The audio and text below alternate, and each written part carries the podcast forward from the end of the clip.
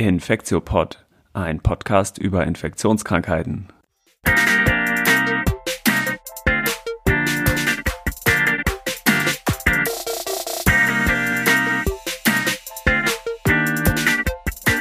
Ja, willkommen zum 68. Infektiopod. Heute ist Montag, der 14.03.2022. Mein Name ist Till Koch und ich begrüße wie immer sehr herzlich Elena Terhalle. Hi Elena. Hallo Till. Ja, ich freue mich, dass wir jetzt die März-Ausgabe vom Infektiopod endlich machen. Und ähm, heute machen wir mal wieder eine reine Covid-Folge, weil doch wieder einiges äh, sich an Neuerungen ergeben hat. Wir fangen wie immer an mit ähm, einem Blick auf das aktuelle Geschehen. Dann haben wir ähm, ein bisschen Hörerfeedback mitgebracht, äh, zwei mit kleine ähm, Non-Covid-Themen, auf die wir einmal kurz eingehen werden. Und im Hauptteil wollen wir uns vor allem um die ähm, antiviralen Substanzen, die es im Moment verfügbar gibt, kümmern und da unter anderem auch neue Leitlinien und verschiedene Papers diskutieren. Genau, dann fange ich, glaube ich, mal an mit den aktuellen äh, Zahlen. Ich muss ja sagen, oder mir geht so ein bisschen so, dass Covid gerade so ein bisschen Hintergrund gerutscht ist, ne, aufgrund der aktuellen politischen Situation hier in Europa obwohl Covid ja weiterhin einfach eine große Rolle spielt. Ne? Wir haben immer noch Inzidenzen von 1500, was ja wahnsinnig hoch ist. Ähm, zwischenzeitlich hatten wir jetzt, glaube ich, alle gehofft, dass die Zahlen runtergehen und jetzt ähm, steigen sie aber doch nochmal an. Woran das liegt, darauf kommen wir ja nachher auch nochmal zu sprechen. Mhm. Das liegt nämlich an dieser neuen ähm, ja, Variante eigentlich der BA.2 BA ne, von Omikron. Mhm. Ja, und das ist aber auch ein unterschiedliches äh, Altersspektrum. Ne? Interessant, dass du sagst, dass es bei dir nicht so eine Rolle spielt. Ich habe das Gefühl, in meinem persönlichen Umfeld kommen die Einschläge gerade richtig nah und es wirklich links und rechts kriegen die Leute alle Covid. Und wenn man sich so die äh, Altersdekaden anguckt, waren ja ähm, jetzt noch vor zwei, drei Wochen waren immer so die ersten zwei, also sagen wir bis 20 Jahre waren immer so die, die äh, am weitesten oben waren ähm, in diesem insgesamt fallenden Inzidenzgefüge. Und jetzt aber kommt sozusagen die nächsten zwei, also 20 bis 30 und 30 bis 40. Das sind jetzt so die, die mit am höchsten dabei stehen und die auch die höchsten Zuwächse haben. Also gerade diese 20 bis 29. Ah äh, Dekade, die ist jetzt äh, schwer am Aufholen leider. Ne? Ja. Also ich möchte gar nicht sagen, dass in meinem Umfeld weniger wird, da wird es auch eher mehr, aber ich finde so diese, diese Relevanz, also dieses, dieses permanente daran denken an Covid-19 ist so ein bisschen ja, in den Hintergrund gerückt, das, das meinte ich ja, eher. Ne? Ja, klar. Ja. Und auch in den genau. Medien, ne? wie so die Berichterstattung.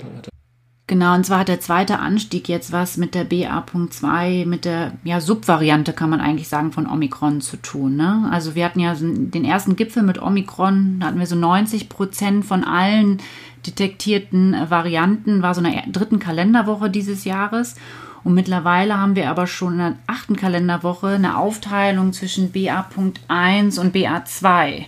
Und mittlerweile denke ich, ist ja schon fortgeschritten. Die Daten sind von letzter Woche, dass wir jetzt schon mehr BA2 haben als BA1 hier in Deutschland. Das waren ne, zumindest ja. Zahlen, die ich letzte Woche auch aus Hamburg gehört hatte, also von hier. Ja, genau, dass genau. tatsächlich BA2 jetzt überhand nimmt. Mhm. Genau. Und das ist ein bisschen ein Problem für die Therapie, ne? da, weil da einige der monoklonalen Antikörper nicht mehr so gut wirken. Da kommen wir später noch drauf. Ja. Genau. Mhm. Ja, und auch die Unterschiede, ne? ob es Unterschiede gibt, da kommen wir auch noch drauf. Okay. Aber ich glaube, wir wollten jetzt erstmal nochmal auf Hörermeldungen eingehen oder auf Feedback. Ähm, wir hatten nämlich ähm, ein paar Mails bekommen, die wir nicht direkt beantwortet haben. Wir müssen auch leider sagen, dass wir nicht jede Twitter-Nachricht jetzt adäquat beantworten können, aber wir wollen jetzt einmal diese zwei E-Mails, die, die, wir bekommen haben, nochmal genauer ähm, beantworten. Genau, und ihr könnt natürlich immer gerne welche schreiben an info.infektiopod.de, die lesen wir auf jeden Fall alle und ja. Genau, die erste Frage, die erste Frage oder die erste Mail kommt von Timo. Der hatte zwei Fragen. Der ersten Frage geht es um die Gonorrhoe-Folge. Ich muss sagen, das ist die Infektiopod Nummer 9 gewesen. Heute sind wir aber 68. Also das ist schon ein bisschen länger her. Das war 2000, Ende 2019. Da war ich auch noch gar nicht dabei. Aber da ging es einmal um die Gonorrhoe. Und zwar ging es da auch um die Frage um einen möglichen Impfschutz durch die Men-B-Impfung. Und ähm, da merkt äh, Timo an, dass, wir, dass möglicherweise ein kleiner Fehler gemacht wurde. Und zwar ist die Meningokokkenimpfung ja von der STIKO empfohlen und würde breit gemacht und somit hätte man auch einen Impfschutz gegen Gonorrhoe.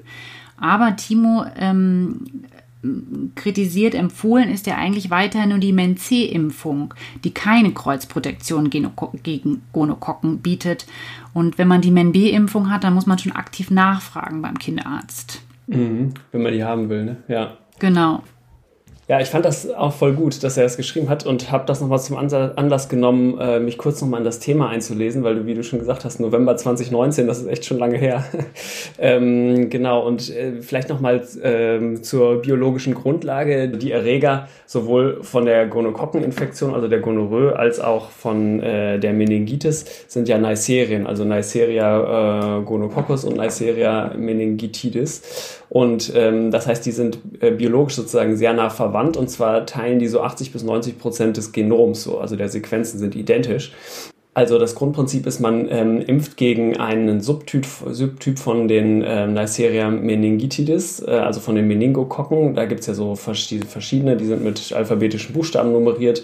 Ähm, A, B, C, W und Y gibt es und ähm, A, C, W und Y sind eine Impfung und B ist sozusagen eine andere Impfung. Und wenn man eben gegen diese Meningokokken Typ B impft, ist man dann zum Teil eben auch gegen die Gonokokken, also gegen diese andere Neisserienart geschützt. Da gab es schon in vitro, also mit Antikörpern und so weiter immer schon schon äh, längere, seit vielen Jahren schon äh, Nachweise von, aber es war so ein bisschen unklar, inwieweit das auch wirklich eine Protektion im Real Life ähm, sozusagen bedeutet. Und es gibt so ein äh, Nature Paper, was letztes Jahr rausgekommen ist. Das ist eigentlich so ein Review-Artikel, der das nochmal ganz schön zusammenfasst und den äh, Neisseria-Effekt, wie es da genannt wird, beschreibt. Ähm, also insbesondere die äh, Kreuzprotektion, die sich nach der Meningokokken B-Impfung äh, ergibt. Und für mich war schon mal interessant, äh, dass es nicht nur eine ähm, Kreuzprotektion gegen Gonokokken ähm, gibt nach dieser Meningokokken B-Impfung, sondern auch gegen andere Meningokokken-Subserotypen. Äh, ähm, also gegen die gegen zum Beispiel Serotyp W ist in diesem Paper auch eine 70-prozentiger äh, Schutz oder ja doch Effektivität eigentlich gezeigt worden. Das fand ich, das fand ich ganz spannend. Mm, ja, und äh, genau, der Timo hat auf jeden Fall auch recht. Man muss sehr aktiv nachfragen beim Kinderarzt oder man das ist auch eine Privatleistung eigentlich, dass man sein Kind gegen Meningokokken Typ B impfen lässt, was tatsächlich auch gar nicht so viel Sinn macht, weil der Serotyp B ist bei weitem der häufigste in Deutschland. Also eigentlich, wenn man sein Kind gegen Meningokokken impfen lassen sollte, dann wäre es eigentlich das Sinnvollste, dass man es gegen, gegen B macht. Ja. Genau, aber dann fragt man sich immer, warum ist das eigentlich empfohlen, ist weiter eine Men-C-Impfung? Ja, es ist der zweithäufigste Serotyp, aber ich glaube, ja. das ist, das zeigt den eigentlich außerhalb vom Pandemiemodus normalen ähm, Beat, in dem die STIKO arbeitet, nämlich sehr langsam. Und ja. ich glaube, die kennen die Daten auch und die werden das irgendwann auch anders empfehlen, aber noch haben ja. sie es nicht anders empfohlen. Und würdest du jetzt anhand der Daten sagen, hm, das sollte man vielleicht viel breiter impfen, auch um Gonoko gegen Gonokokken zu schützen? Oder würdest du sagen, nee, das ist jetzt so, würde ich sagen, das ist die Kreuzreaktivität ist dann doch nicht so gut, das lassen wir mal lieber. Hm. Also ich finde, alle Kinder sollte man eigentlich schon gegen Meningokokken Typ B impfen, weil Meningokokkenerkrankung, Meningitis ist einfach so eine richtig schlimme Erkrankung mit total häufig bleibenden, lebenslang schwer beeinträchtigenden äh, Schäden. Deswegen sollte man auf jeden Fall alle Kinder dagegen impfen. Ja aber nicht um sie vor Gonokokken zu schützen. das sondern ist um der angenehme Nebeneffekt. Ja. genau. Ich weiß nicht, ob ich jetzt Erwachsene, ja, ja aber könnte man überlegen, sozusagen äh, quasi Risikoklientel, also sagen wir mal in so einer PrEP-Sprechstunde genau. oder so. Genau. Warum nicht? Daran habe ich nämlich, genau, daran habe ich nämlich jetzt auch gerade gedacht. Ich meine, 40% Reduktion von Gonokokkeninfektion, das ist schon, ja. ist schon ein Wort, also, ja. Ja. Ich fand es auf jeden Fall eine total spannende Frage. Nochmal danke, Timo, weil ich das jetzt auch nicht, mir war das jetzt auch nicht so klar. Ja. Und auch die zweite Frage, die Timo gestellt hat, fand ich auch, hat mich, ähm, fand ich auch gut. Und zwar, da geht es um Typhus, um die Typhus-Folge. Ähm, und zwar gibt da gibt es ja zwei verschiedene Impfstoffe. Einmal einen IM-Impfstoff und einmal einen oralen Impfstoff, der Schleimhautschutz macht. Und Timo fragt jetzt, wäre es denkbar, dass die Kombination beider Impfungen den Schutz verbessern? Würde man dann erst die Injektion machen und kurz vor der Reise den oralen Impfstoff oder wäre es umgekehrt logischer? Ja, uff, auch eine schwere Frage. Auch eine ja. Folge, die sehr lange her ist. Tatsächlich die erste äh, Folge, die ich gemacht habe zum Infektsupport. Die ging über Typhus, wie gesagt, über Salmonella Typhi. Also jetzt sind wir ähm, weg von den Viren und sind bei den Bakterien. Ähm, Genau, und das ist in der Tat so, es gibt eben diese zwei verschiedenen Impfstoffe. Es gibt diesen VI-Kapselimpfstoff, ähm, da sind so Polysaccharide drin, also das ist der, den man intramuskulär impft, ähm, im Prinzip so aus so Zuckermolekülen, weil die Bakterien das eben auf der Oberfläche haben. Mm, und dann gibt es diesen abgeschwächten, also attenuierten Lebendimpfstoff, ähm, den man eben schluckt, ähm, genau. Und die sind beide in Deutschland zugelassen. Ähm, und man, äh, also ich glaube, die Grundüberlegung, dass der Impfstoff, den man oral zu sich nimmt, dass der vielleicht auch eher ähm, einen enterischen Schleimhautschutz macht, ähm, das ist erstmal richtig. Aber ich habe so ein bisschen das Gefühl gehabt, dass diese Frage zu Schleimhautschutz und IgM und stand jetzt nicht IgA drin, aber ich glaube, IgA war auch mit gemeint bei diesem Schleimhautschutz, ähm, dass das eher so aus dieser Covid-Impfdiskussionsperspektive kam. Mhm. Und diese Diskussion ist mir zumindest bei Nicht-Atemwegserregern und deren Impfstoffen ist mir nicht so geläufig. Also oder anders gesagt, ich glaube, dass bei Typhusimpfungen ähm, dieser Schleimhautschutz, zumindest wenn man jetzt IgA sich überlegt, das spielt nicht so eine große Rolle wie bei respiratorischen Erregern tatsächlich. Und ähm, dazu kommt noch, dass diese Impfungen gegen Typhus sind eigentlich beide sehr schlecht. Also es gehören, sie gehören so zu den schlechtesten Impfungen, die wir im Impfrepertoire eigentlich haben.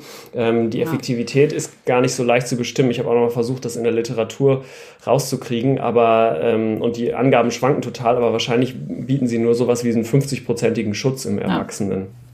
Genau.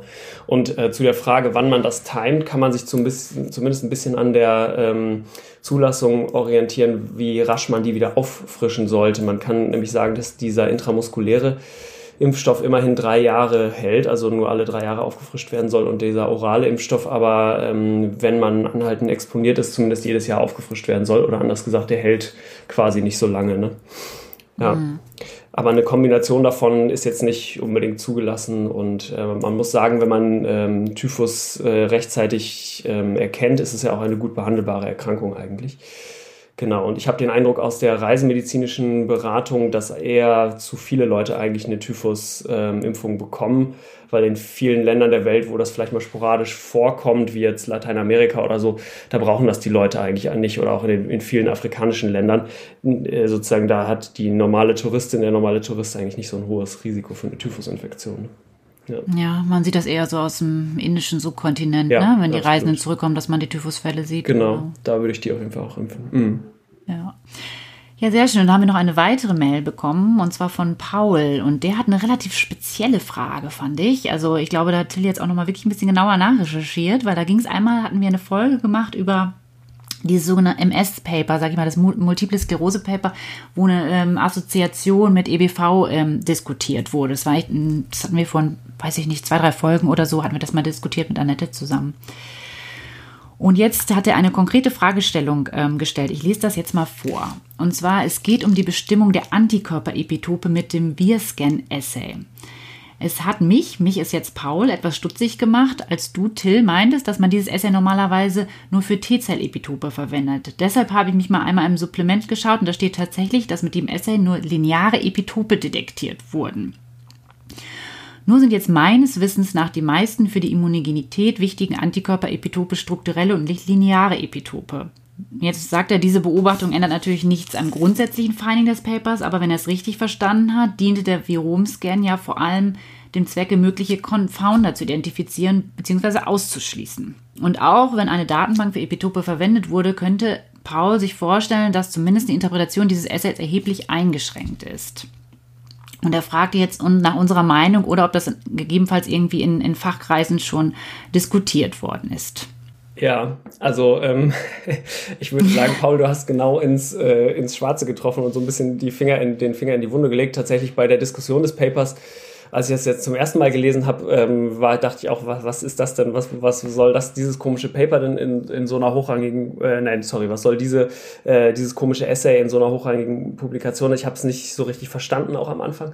Und ähm, genau, aber du nennst genau das, äh, das Problem. Ähm, es hat nämlich einen Grund, warum man mit äh, so linearen Epitopen und was das ist, erzähle ich gleich noch, äh, warum man immer nur ähm, T-Zell-Immunantworten eigentlich untersucht und nicht Antikörperantworten. Ähm, um den Unterschied von einem linearen und einem strukturellen Epitop zu verstehen, muss man sich einmal ähm, vergegenwärtigen, wie so ein Protein aufgebaut ist. Ein Protein ist ja eine ähm, Aneinanderreihung, also eine lange Kette eigentlich von Aminosäuren. Und äh, die sind alle haben eine unterschiedliche Polarität, also sind entweder ähm, negativ oder positiv zum Teil geladen durch so Seitenketten und sie sind entweder hydrophil oder hydrophob, also wasseranziehend oder äh, wasserabstoßend. Ne?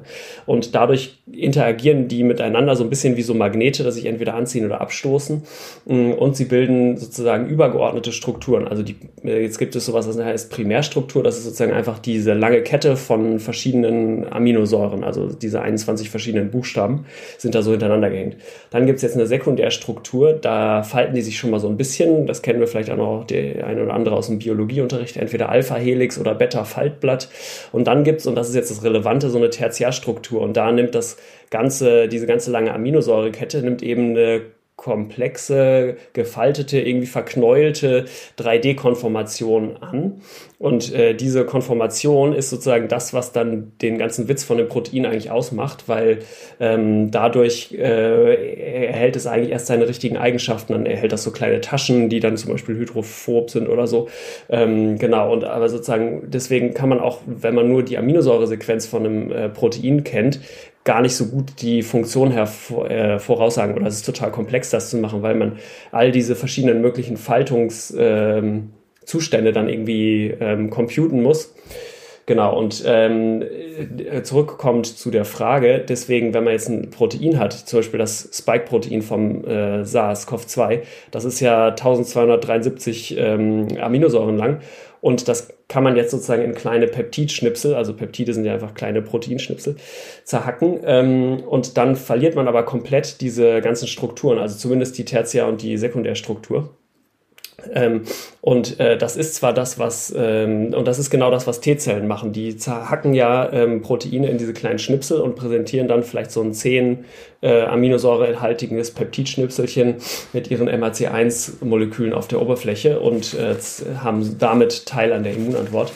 Ähm, und aber Antikörper funktionieren eben anders. Also die Antikörper bei, bei dem Spike-Protein sehen immer die ganzen 1273 Aminosäuren zusammen und deswegen immer diese Tertiärstruktur, also immer die 3D-Struktur. Mm, und deswegen ist dieses Assay, was jetzt Antikörper gegen lineare Peptide, also gegen kleine Peptidschnipsel untersucht, ist eigentlich sehr weit weg von was, was in Wirklichkeit im Körper passiert, finde ich. Und deswegen konnte ich auch nicht so richtig viel anfangen mit, äh, mit diesem Essay eigentlich. Ne? Das, das ist tatsächlich ein Problem. Und mein Kritikpunkt aber eigentlich an dem Essay, den habe ich glaube ich in der Folge zu EBV und MS auch schon mal ganz kurz gesagt, ist aber eigentlich noch ein anderer, weil selbst wenn man, die haben, wollten ja damit zeigen, mh, dass ähm, MS die Empfindlichkeit äh, nicht für EBV erhöhen kann, weil das wäre sozusagen eine andere, ähm, eine andere Erklärung, ja, eine mögliche Erklärung für, dieses, für diese Korrelation. Mm, das wollten sie mit diesem Virom-Scan zeigen. Und aus meiner Sicht haben sie aber den Fehler gemacht, dass sie eigentlich den falschen Zeitpunkt ähm, mit äh, gewählt haben, um ihn zu vergleichen ähm, mit dem Zeitpunkt, den sie für die MS-Erkrankten äh, genommen haben. Die haben ja nämlich ein Jahr vor Erkrankung und ein Jahr nach Diagnosestellung die genommen, haben aber gleichzeitig gezeigt, dass diese MS-Erkrankung ähm, eigentlich viel länger braucht, nämlich so sieben Jahre oder noch länger, äh, bis sie sozusagen von, also bis sie sich manifestiert. Das heißt, eigentlich wäre es ja viel interessanter gewesen zu vergleichen ähm, zwischen sozusagen bevor dieses Neurofilament ansteigt äh, zu ähm, nach Symptombeginn. Das, das hätte ich eigentlich die spannenden Zeitpunkte gefunden, ne, um diese äh, Korrelation noch besser zu, zu beweisen. Naja, genau, aber ich schließe mich eigentlich der Kritik an diesem Essay an. ja, ist doch gut. So, ich glaube, dann gehen wir mal über jetzt noch zu unserem Hauptthema heute, würde ich sagen. Ne? Denn, und zwar geht's jetzt, soll es jetzt einmal um die Therapie und die unterschiedlichen Medikamente gehen heute nochmal. Ähm, und zwar ah, jetzt ganz neu, ähm, frisch erschienen ist ja die S3-Leitlinie zur stationären Behandlung der Covid-Patienten. Mhm. Und wir wollten jetzt aber gerne nochmal genauer auf die einzelnen Medikamente eingehen, weil da doch jetzt immer mehr Fragestellungen kommen, wann gebe ich die wirklich, wann gibt man die im stationären Setting, gibt man die ambulant ähm, und worauf basieren eigentlich die Empfehlungen? Ja, Genau, und wir haben gedacht, wir ähm, fokussieren uns jetzt mal auf die antiviral wirksamen Medikamente, also alle die, die man früh im Laufe der Erkrankung gibt. Weil wenn man ansonsten alle Medikamente bespricht, da könnten wir wahrscheinlich drei Folgen draus machen, weil es gibt ja unglaublich viele auch noch immunsuppressive, immunmodulierende Therapeutika. Genau, aber es soll jetzt eben um die Antivirals gehen und im Speziellen wollen wir jetzt mal um die uns zu Beginn um die drei verfügbaren äh, Nicht-Antikörpersubstanzen, so will ich sie mal nennen, also die, äh, die Tabletten, könnte man auch sagen, ähm, mal kümmern. Wobei Remdesivir, die erste, ist ja gar nicht eine richtige wow, Tablette, ne? aber ja. genau, auf jeden Fall die direkt antiviral wirksamen Substanzen. Genau, und das sind eben Remdesivir, das ist Molnupiravir und das ist Nirmatrelvir, auch besser bekannt als Paxlovid.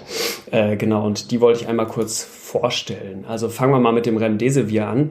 Das ist ja schon total früh ähm, im Verlauf der Pandemie, also ich glaube schon im Frühjahr 2020 oder so, Sommer 2020 mhm. ist das schon sozusagen auf den Markt gekommen, weil es quasi schon on the shelf war und man es quasi nur noch runternehmen und einmal kurz testen musste. Ähm, genau. Und es war aber eigentlich zuerst zugelassen nur für stationäre PatientInnen ähm, und dann in einem etwas anderen Schema, nämlich wurde sozusagen erst so zehn Tage empfohlen, das zu geben und dann äh, fünf Tage. Und jetzt ist es aber nochmal neu evaluiert worden in anderen Studien in einem Dreitagesschema. Mm, da gibt man am ersten Tag 200 Milligramm IV und in den beiden Folgetagen dann 100 Milligramm. Und es ist jetzt vor allem evaluiert worden für äh, leichte und mittelschwere Covid-19-PatientInnen früh in der Erkrankung, die also eine Risikofaktoren haben für einen schweren Verlauf und die man aber innerhalb der ersten sieben Tage ähm, nach Symptombeginn therapiert. Und das ist eben der wesentliche Unterschied zu dem Schemata, wie man Remdesivir vorher eingesetzt hat. Und man muss sagen, vorher, also ähm, hat es eigentlich nicht so richtig viel gebracht. Ne? Da hat es in den Studien vielleicht eine leichte Verkürzung der Hospitalisierungsdauer gezeigt, aber so richtig was gebracht hat es nicht. Und jetzt ähm, gab es aber nochmal diese Pine Tree-Studie und ähm, die hat gar nicht so viele Leute, 562 hat die so eingeschlossen und konnte aber ziemlich gut zeigen, dass es doch eine annähernd ähm, 90-prozentigen Schutz vor Hospitalisierung oder Tod an Tag 28 gab. Also ein guter, ähm, harter äh, Endpoint. Ne? Genau, alle diese Medikamente, die wir jetzt besprechen, da geht es immer um Outpatients, also um ambulante Patienten. Ja, das heißt, da hat man mit dem Remdesivir schon mal eine erste gute Substanz im Moment an der Hand. Ähm, und man muss sagen, da gibt es aber einige Limitationen, weil ähm, wie soll man das denn schon mal machen, dass man ambulant Leute dreimal am Tag ähm, sieht, um ihnen eine intravenöse Infusion zu geben und dann auch noch in einem, zu einem Zeitpunkt der Infektion, wo man ja am höchsten ansteckend ist. Also ist alles total unpraktikabel eigentlich für ambulante Patientinnen. Ne? Für stationäre Patienten finde ich hingegen ist es schon eine interessante Substanz. Ne? Ja, Genau, also empfohlen, der Empfehlungsgrad ist, muss man sagen, in der neuen Leitlinie ist null. Also die sagen, Remdesivir kann bei Patienten mit Covid-19 eingesetzt werden, aber bei denen dann kein Impfschutz besteht und mindestens ein Risikofaktor für einen schweren Verlauf vorliegt. Ansonsten mhm. und natürlich in der Frühphase, das hast du gerade schon gesagt, in der späten Phase, wenn die dann wirklich auch intubiert sind, soll das nicht eingesetzt mhm. werden. Ähm, ja, das mit dem Impfschutz ist interessant, weil ähm, das stimmt zwar, in den Studien ging, sind immer Leute eingeschlossen worden, die noch keine Antikörper haben. Das insofern könnte man das argumentieren. Aber andererseits mhm. für besondere High-Risk-Patienten finde ich diese direkt antiviral wirksamen Substanzen ganz früh eine Infektion schon schon auch interessant, weil die ja eben nicht das gleiche Mechanismus haben wie die Antikörper. Ne? Ja. Naja. Ja, das stimmt. Genau. Naja, kommen wir mal zum nächsten, nämlich dem Molnupiravir. Hm, die hatten anscheinend eine gute PR-Abteilung. Die, der ist es nämlich anscheinend nach Thors Hammer benannt, äh, nach der irgendwie Mjölnir oder so heißt, keine Ahnung. Ähm, genau, das ist auf jeden Fall die zweite auch direkt antivirale Substanz. Die dosiert man ein bisschen anders. Die gibt es jetzt nicht IV, sondern als Tabletten. Anscheinend in so, groß, in so großen roten äh, Kapseln gibt es das. Und zwar muss man da 800 Milligramm ähm, zweimal täglich für nehmen. Äh, die kommen in 200 Milligramm Kapseln, also man nimmt vier von diesen Kapseln morgens und vier abends und das Ganze fünf Tage lang. Und auch das ist äh, in Studien evaluiert worden. Move Out heißt die relevante Zulassungsstudie dafür. Ähm, und auch da sind äh, wieder Patienten mit mittleren oder leichten Covid-19 eingeschlossen worden, die Risikofaktoren für einen schweren Verlauf haben. Genau, und ähm, das Gute an dem Molnupiravir ist jetzt, dass man das äh, relativ vielen Leuten geben kann. Also ab 18 ist das jetzt hier erstmal evaluiert worden. Aber es ist so ein bisschen egal, ob man es mit der Nahrung einnimmt. Es macht nicht besonders viele Interaktionen mit anderen Medikamenten und wahrscheinlich muss man die Dosis auch nicht so richtig anpassen, wenn man irgendwie niereninsuffizientes oder so. Der Nachteil von dem Molnupiravir ist, dass in dieser Move-Out-Studie ähm, es äh, keine besonders große Effektivität gab. Also in der finalen Analyse nur 30 Prozent. Ich meine, wir hätten in einer der vorangegangenen äh, Folgen, wahrscheinlich sowas wie vor fünf oder sechs Folgen, ja. also schon eine ganze Weile her, auch mal von dieser Interimsanalyse ähm, erzählt. Ja.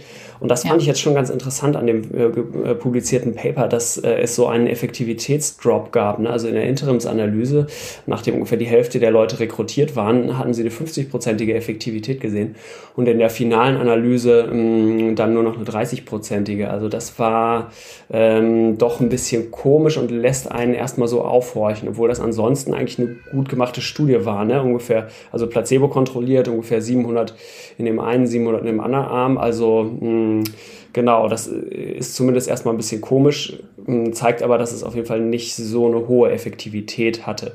Und Effektivität hinsichtlich was? Also hier war auch der relevante ähm, Outcome-Parameter wieder Hospitalisierung oder Tod. Ne? Ja. Genau, also das ist, eigentlich für alle jetzt immer der gute Outcome-Parameter. Ja. ja. Wie ist das in der Leitlinie? Wird das da empfohlen, Molnupiravir? Nee, da ist der Empfehlungsgrad eigentlich auch null und man soll das nur einsetzen, wenn es keine Alternativen gibt. Hm. Und jetzt, wie das geht, sind genau wieder so Patienten, bei denen kein Impfschutz besteht und mindestens ein Risikofaktor vorliegt ja. und halt der frühe Einsatz. Und worauf man bei äh, Molnupiravir immer achten muss, ist auf eine Schwangerschaft, weil das ja teratogen ist. Und das wurde jetzt ja auch mehrfach schon diskutiert. Da muss man, das muss man einfach ausschließen vorher. Ja, sehe ich eigentlich auch so. Also ähm, ich, ich, für mich wäre es vor allem für ambulante Patientinnen eine Option, ja. aber da auf jeden Fall unten auf der Liste, also sozusagen, wenn nichts anderes verfügbar ist. Ne? Ja, ich glaube, da ist das nächste Medikament eher auf der Liste, ne? Was das jetzt ist kommt. weiter oben, genau. Das genau. ist nämlich das äh, Nirmatrelvir. Ähm, ich will mich mir mal Mühe geben, obwohl ich diesen Namen richtig kompliziert finde, aber ich finde, wir sagen bei allen anderen Substanzen auch den Wirkstoffnamen, dann will ich jetzt hier auch nicht die ganze Zeit Paxlovid sagen. Aber genau, es geht also um Nirmatrelvir und zwar ist das, äh, kommt das nicht alleine. Es sind äh, 300 Milligramm von dem Nematrevir und ist aber geboostert. Also deswegen liest man manchmal auch Nematrevir-R. Das kommt so ein bisschen aus der ART, also aus der HIV-antiretroviralen Therapie. Da gibt es auch ähm, eine Klasse von Medikamenten, nämlich die Protease-Inhibitoren, die immer geboostert sind, also mit einem anderen Protease-Inhibitor, so heißt das, nämlich dem Ritonavir, äh, zusammenkommen. Und das macht sozusagen eine Wirkverstärkung, indem es das äh, abbauende Enzym hemmt. Naja, sei es drum. Auf jeden Fall ist dieses Nematrevir kommt eben immer mit 100 Milligramm Ritonavir noch zusammen. Das ist in verschiedenen Studien evaluiert worden. Ähm, die heißen EPIC und dann H-HR für High Risk oder SR für Standard Risk. Ähm, und jetzt gibt es bald auch noch eine für Kinder. Ähm, genau, aber auf jeden Fall sind da auch wieder ambulante PatientInnen eingeschlossen werden, worden mit leicht oder mittelschwerem Covid, hier ab 12 Jahre und über 40 Kilo. Ähm, und auch die sollten jetzt wieder möglichst rasch diese ähm, Tabletten eben bekommen über ähm, in den und zwar innerhalb der ersten fünf Tage nach Symptombeginn und auch für fünf Tage. Ne? Das ist ähnlich wie Molnupiravir muss man das äh, auch zweimal täglich geben und auch fünf Tage lang geben. Genau, und ähm, was ist jetzt bei rausgekommen? Die haben auch wieder eine Effektivität hinsichtlich des Outcome-Parameters äh, Hospitalisierung oder Tod ähm, nach 28 Tagen sich angeschaut und die haben eben eine deutliche, deutlich bessere im Vergleich zum Molnupiravir Wirksamkeit gefunden, nämlich annähernd 90 Prozent und das war auch ungefähr gleich in der Interims- und in der finalen Analyse. Ne? Also sehr äh, valide anmutende Daten. Genau, man muss, und ähm, ja, das war eben diese Epic High-Risk-Studie, die, und die lag total lange, das fand ich richtig frustrierend, immer nur als Pressemitteilung von Pfizer vor. Und ich weiß auch nicht genau warum, aber es hat total lange gedauert, bis es dann irgendwann letztendlich im New England Journal vor ein paar Wochen äh, erschienen ist, das Paper. Und das war aber schon auch nochmal ganz interessant, das Paper, weil da ähm, zum Beispiel auch einige Subgruppenanalysen äh, noch waren. Ich fand zum Beispiel interessant, dass es eigentlich keinen Unterschied in der Wirksamkeit gab, ob ich das innerhalb der ersten drei Tage nach Symptombeginn bekommen habe oder drei bis fünf Tage nach Symptombeginn.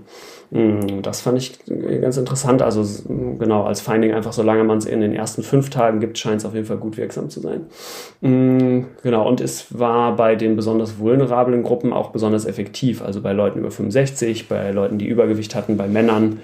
Genau. Was es interessanterweise nicht besonders gut gemacht hat, ist, dass es die äh, RNA-Copy-Number, also die Anzahl der RNA-Kopien, die man im PCR-Abstrich gefunden hat, reduziert hat. Die AutorInnen nennen das immer Viral Load äh, in dem Paper, aber wie wir das hier auch schon oft diskutiert ja. haben, ist, glaube ich, RNA Copy Number eigentlich die bessere äh, Bezeichnung.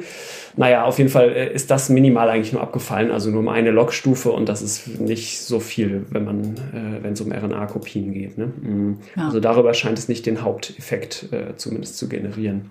Interessant finde ich, ist, die Leitlinie empfiehlt es genauso wie Molnupiravir. Und ähm, das wundert mich jetzt schon so ein bisschen, weil ich jetzt schon finde, anhand der Daten hätte ich jetzt gedacht, dass, dass man das schon eher empfehlen würde. Aber vielleicht liegt es einfach auch daran, dass man die eine Studie hat sozusagen bisher und noch nicht mehr. Oder was denkst du? Weil eigentlich. Ja. Ähm, Also man muss ja immer nach den Studien gehen, die man hat, aber wenn man genau. nach den Studien geht, wüsste ich auf jeden Fall, was ich deutlich lieber nehmen würde, wenn ich nochmal Covid Genau. Man ähm, muss ein bisschen einschränkend, glaube ich, sagen, dass tatsächlich bei diesen ganzen Studien jetzt immer nur äh, Ungeimpfte eingeschlossen worden sind. Ja. Ähm, und die gibt es ja eigentlich kaum noch. Also Ungeimpfte und Leute, die nicht infiziert waren in der Vergangenheit. Und genau, die gibt es jetzt ja praktisch gar nicht mehr.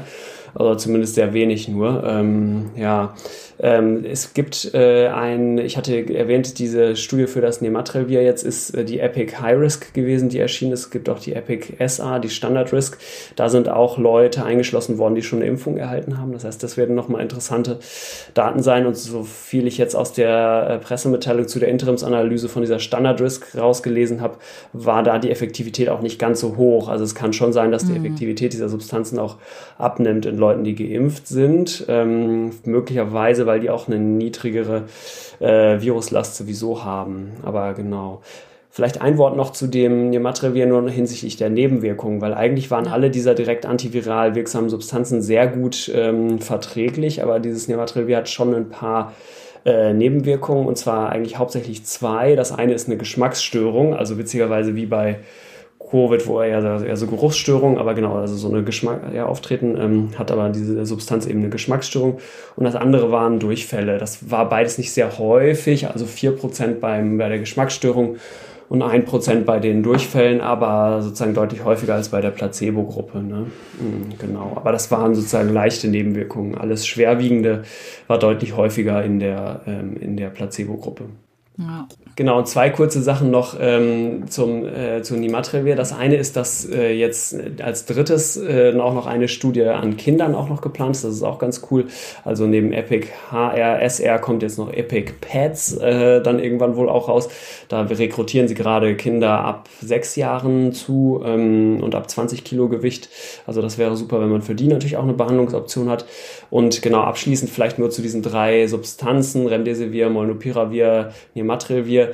Äh, das Gute ist, dass die sozusagen variantenbeständig sind. Ne? Also die targeten halt eben nicht das Spike-Protein, was diesem ganzen Selektionsdruck durch die Impfung und die Erkrankung ausgesetzt ist, sondern die ähm, haben ein anderes Zielmolekül, im Falle von dem Nimatrelvir eben eine Protease.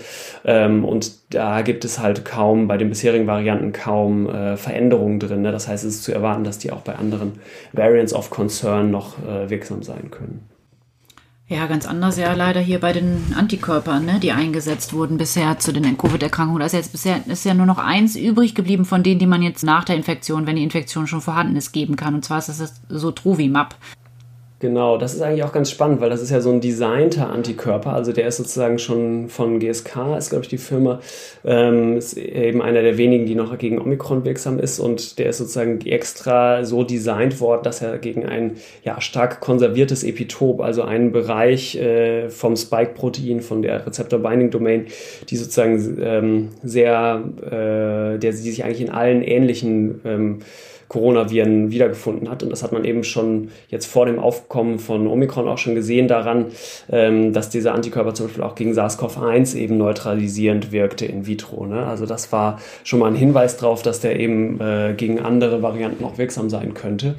Und da ist eine Studie schon im November äh, im New England Journal zu dessen Wirksamkeit ähm, erschienen die eben auch eine, einen, hohes, einen hohen Schutz vor der Progression zu schweren Verläufen gezeigt hat. Ne? Also auch sowas, ja, 85 Prozent, glaube ich. Genau, das ja. war eher vorm Auftreten von Omikron. Und äh, der ist jetzt aber zumindest in diesen ersten In-vitro-Studien eben auch sehr gut, äh, sehr gut wirksam gegen die Varianten. Ne? Und dann gibt es ja noch ähm, einen weiteren Antikörper, den wir hier zumindest auch noch nicht besprochen haben und der, glaube ich, in Deutschland auch noch nicht so richtig bekannt ist. Und ja. zwar ist das der Handelsname Evusheld. Ähm, ach, die Namen, ich versuche sie mal auszusprechen, aber sie sind wirklich sehr kompliziert.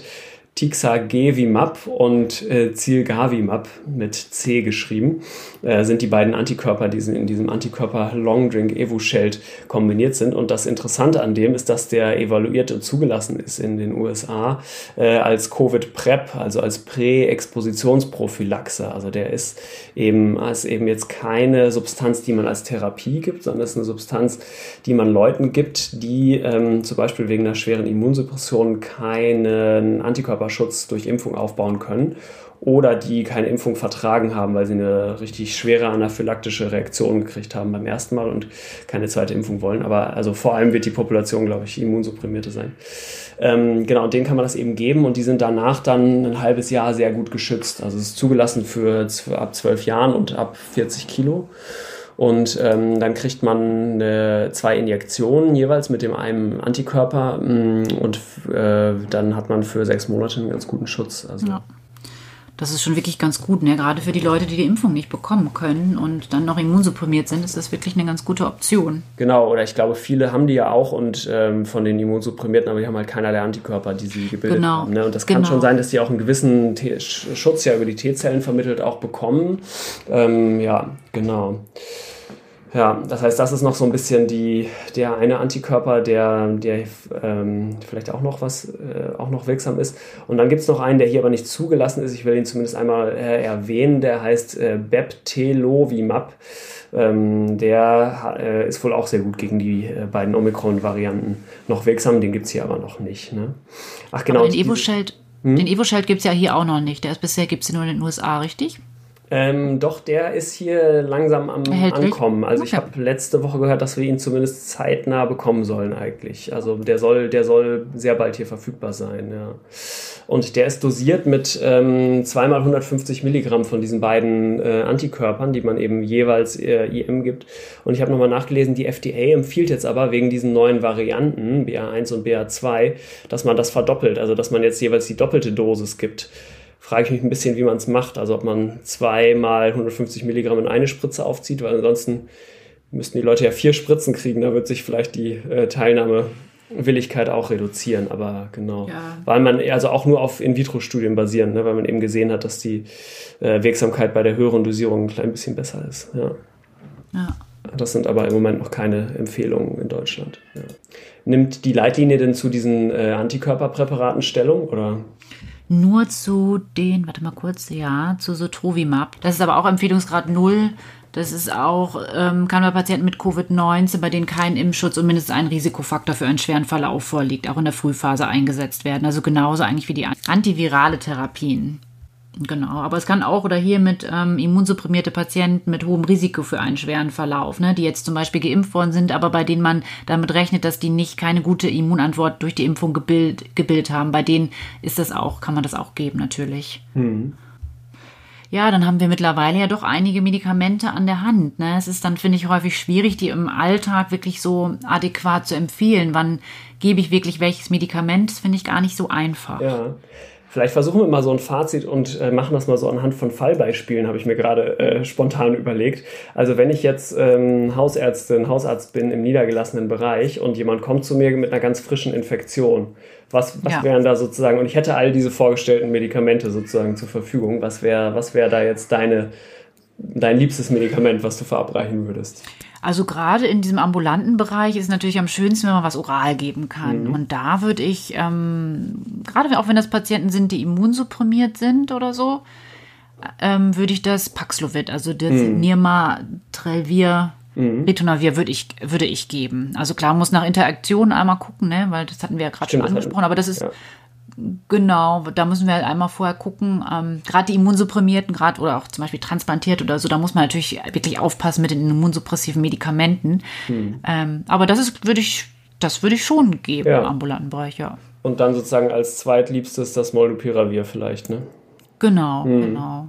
Und die anderen würde ich eher, das Remdesivir würde ich eher dann dort im stationären ähm, ja. Setting, glaube ich, eher anwenden, einfach weil es IV ist, ne? Ja. Genau, und da finde ich, ist es aber durchaus interessant. Also wir haben jetzt ja gar nicht so wenige Leute, die sich auch im Krankenhaus anstecken, sei es bei Nachbarpatientinnen, sei es bei äh, medizinischem Personal, ähm, einfach weil diese neuen Varianten jetzt so ansteckend sind. Und ähm, für die ja. ist das ja schon ganz gut machbar eigentlich. Ne? Mhm. Ja. Ich würde eine Differenzierung noch sowohl im ambulanten als auch im stationären Bereich äh, einfügen, nämlich wenn jemand jetzt noch gar nicht äh, infiziert war und noch gar keine Impfung bekommen hat, gibt es ja auch immer noch ein paar Leute, dann glaube ich, sind tatsächlich Antikörper wie so Trovimab ähm, eigentlich noch eine ganz gute äh, ja. Alternative auch, ne? weil dann haben die ja, Leute klar. auch noch ein bisschen länger was äh, gut davon eigentlich. Ne? Ja, mhm. ja, auf jeden Fall. Okay, Genau, dann machen wir jetzt mal zum zweiten Teil. Und zwar soll es ja nochmal um die Omikron-Subvarianten hier heute gehen. Mhm. Einfach als weil es auch gerade eine Auswirkung hat. Ähm, hier in, in Deutschland, in Dänemark und in Südafrika war das ja schon vorher so, dass die BA2 äh, Sublinie, sozusagen Subvariante ja schon quasi vorausgeschritten ist und jetzt ist sie sozusagen bei uns, wo sie sich jetzt ausbreiten, wahrscheinlich schon über 50 Prozent mhm. eingenommen hat. Was ist denn da der Unterschied eigentlich bei den beiden? Also ich würde vielleicht noch einmal voranstellen und zwar noch einmal ähm, die sozusagen die phylogenetische Herkunft von Omikron gerne da nochmal naja. einen Satz zu sagen. Und zwar ähm, ist es wichtig, äh, sich zu vergegenwärtigen, dass Omikron eben keine Weiterentwicklung ähm, von Delta jetzt ist, wie Delta, also wenn man sich diese Stammbäume anguckt, dann ist Delta ja äh, schon sozusagen zum gewissen Teil irgendwann von aus Alpha sozusagen hervorgegangen. Ähm, und das ist aber bei den anderen Varianten eben nicht so. Also Gamma zum Beispiel oder auch Beta gehen sozusagen eigentlich auf so einen gemeinsamen eher Vorfahren zurück. Und bei Omikron ist es eben auch so. Also es zweigt sozusagen ganz früh, ganz unten am Stamm ähm, schon ab und ist eben keine Weiterentwicklung ähm, von Delta zum Beispiel oder Alpha oder irgendeiner anderen Variante, sondern ist eben schon relativ früh entstanden. Ähm, ja, und diese, ich glaube, der Hauptunterschied von dieser BA2-Variante, es gibt ja noch andere, ne? es gibt neben BA1 auch noch BA1.1 und auch BA3, die spielen aber hier noch nicht so eine große Rolle. Aber der Hauptunterschied an BA2 scheint ja wohl wirklich zu sein, dass die noch äh, besser übertragbar sind. Ne? Also es gab ja so Studien, dass es eine bis zu 30-prozentige ähm, erhöhte sekundäre Transmissionsrate bei so Haushaltskontakten zum Beispiel es gab. Ne? Das war so ein früher Preprint, den ich jetzt vor einem Monat oder so mal gesehen hatte. Ja. Genau, und dann war eine Diskussion ja auch immer, ob die unterschiedlichen Varianten jetzt auch unterschiedlich ähm, krank machen. Ne? Da ähm, gab es ja erste Daten, vor allem ähm, aus Südafrika, die sich das mal genauer angeguckt haben, weil in Südafrika ja einfach als erstes die Omikron aufgetaucht, aufgetaucht ist oder bekannt wurde, sag ich jetzt mal.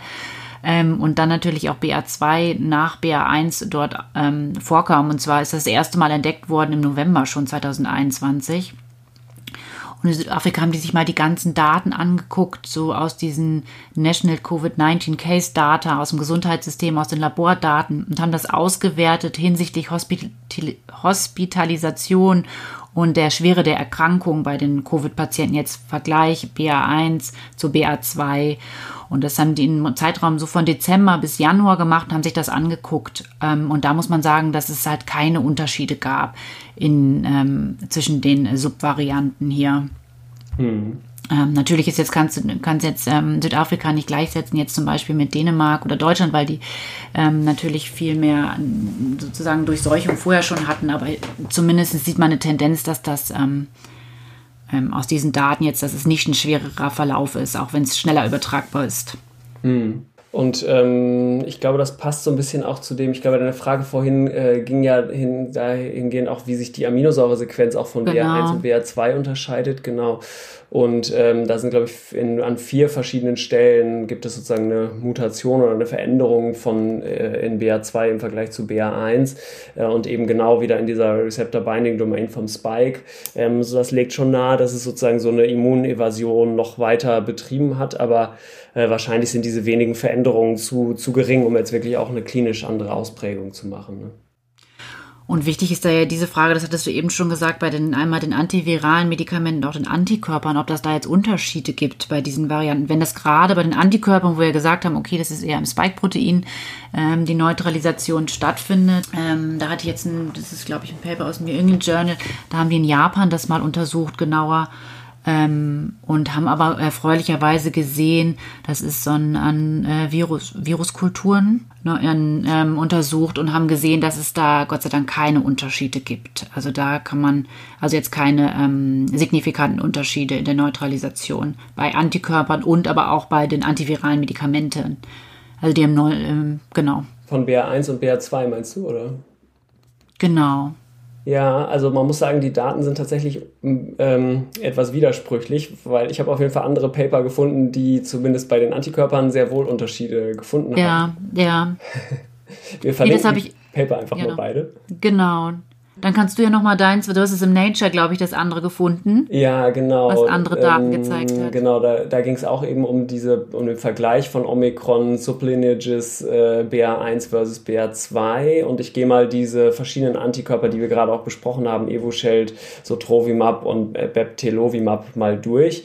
Also bei Evo, äh, Evusheld, ähm, das wurde ja aus diesen zwei verschiedenen Antikörpern ähm, aufs, äh, zusammengesetzt und bei dem einen, bei dem Zilgavimab, ähm, das hat in vitro zumindest wohl keine Wirksamkeit gegen BA1, aber eine deutlich erhaltene Wirksamkeit gegen BA2 verrückterweise äh, gezeigt. Also dass man dieses Evusheld, also die Covid-PrEP, äh, zumindest ist da auch einzelne in vitro, also sehr schwache äh, Daten gibt, dass äh, sie eventuell vielleicht sogar besser gegen BA2 geeignet zu sein äh, scheint als gegen BA1. Es gibt aber auch Daten, die habe ich auch gesehen, die in vitro genau das Gegenteil zeigen, also die auch für das Evusheld zeigen, dass es schlechter wirksam ist gegen BA2 als gegen BA1.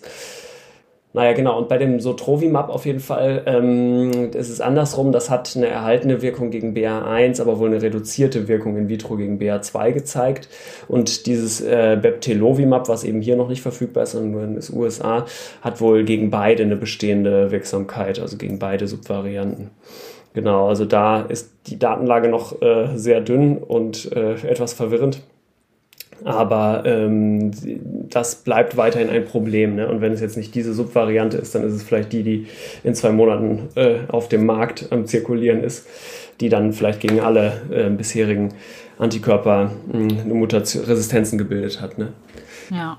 Ach genau, das war übrigens auch noch ein interessantes äh, Paper, was ich auch gerne noch einmal verlinken will. Das, äh, die haben sich angeguckt, Leute, die mit Sotrovimab behandelt wurden, die an Omikron erkrankt waren, dass die auch häufig in dann so residuell vorhandenem Virus, was noch nachgewiesen werden konnte, schon direkt verschiedene Resistenzmutationen gegen Sotrovimab ah, ja. gefunden haben. Also es ist ja was, was wir aus antiviraler Therapie auch in anderen Bereichen kennen, dass wenn wir eine Monotherapie machen, dass sich dann eben total schnell Resistenzen bilden. Ne? Ja, ich habe das gerade nochmal nachgeguckt mit diesen Medikamenten, ähm, Antikörper und antiviralen Medikamenten im New England Journal deiner Studie aus Japan.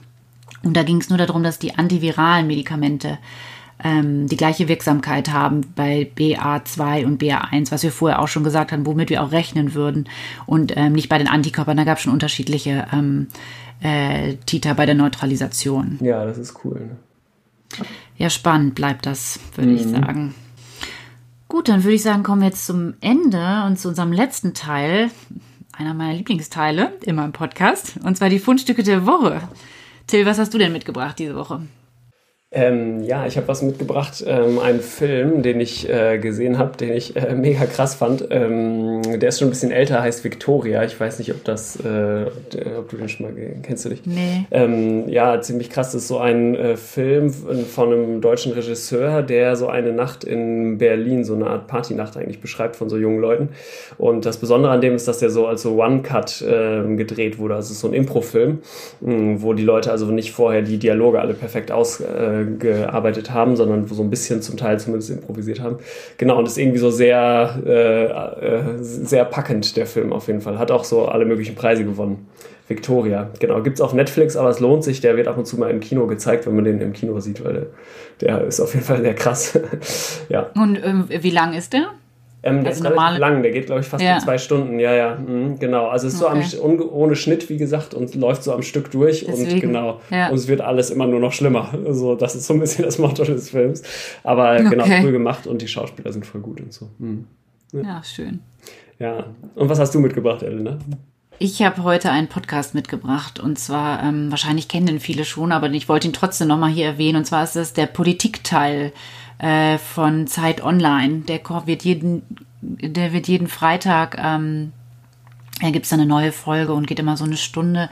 Die haben immer Gäste ähm, dort und klar, in letzter Zeit geht es halt viel um, um die Invasion von Russland in die Ukraine und ähm, genau, aber die haben auch immer andere wichtige aktuelle politische Themen, die wirklich ausführlich diskutiert werden mit einem Spezialisten. Also das kann ich schon empfehlen und genau, kann man sich am Wochenende gut anhören. Okay, cool. Wenn man Zeit hat. Genau. Ja, voll gut. Ja, wir hatten ja beim letzten Mal, äh, bleibt mir noch zu sagen, ähm, wir hatten beim letzten Mal ja gefragt auf Twitter auch, ähm, ob ihr gerne noch mehr ähm, Antibiotika-Folgen äh, hören wollt. Und genau, es haben alle eigentlich gesagt, dass Antibiotika ein interessantes Thema sind. Finden wir natürlich auch, aber ähm, heute ist Annette nicht da und ohne Annette können wir keine Antibiotika-Folgen machen. Das geht nicht. Sie ist die große Expertin auf jeden Fall. Das nächste ähm, Mal wieder mit Antibiotika. Und mit Annette, genau. genau so machen. Genau. Alles klar. Dann bis zum nächsten Mal. Bis zum nächsten Mal. Ciao. Tschüss.